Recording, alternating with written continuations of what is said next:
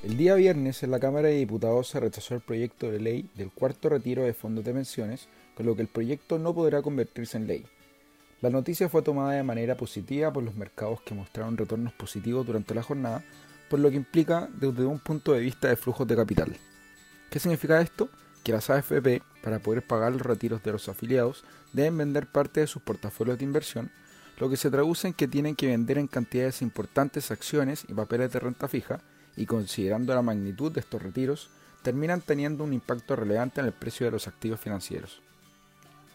Con el rechazo de este proyecto, la bolsa local, si bien no logró cerrar con un alza, cerró prácticamente sin movimientos, en una jornada donde a nivel global los mercados accionarios terminaron con caídas generadas por la propagación que está teniendo la variante Omicron en distintas regiones del mundo y también con noticias del mercado laboral de Estados Unidos, donde se publicó el informe de empleo del mes de noviembre, reportándose una cifra de creación de empleo menor a la esperada.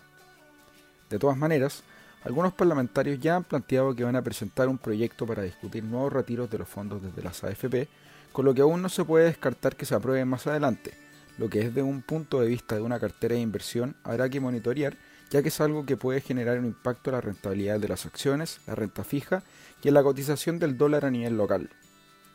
Con esto, el riesgo político y legislativo continúa en los mercados locales, sumándose también la incertidumbre inherente que hay siempre en torno a las elecciones presidenciales de un país.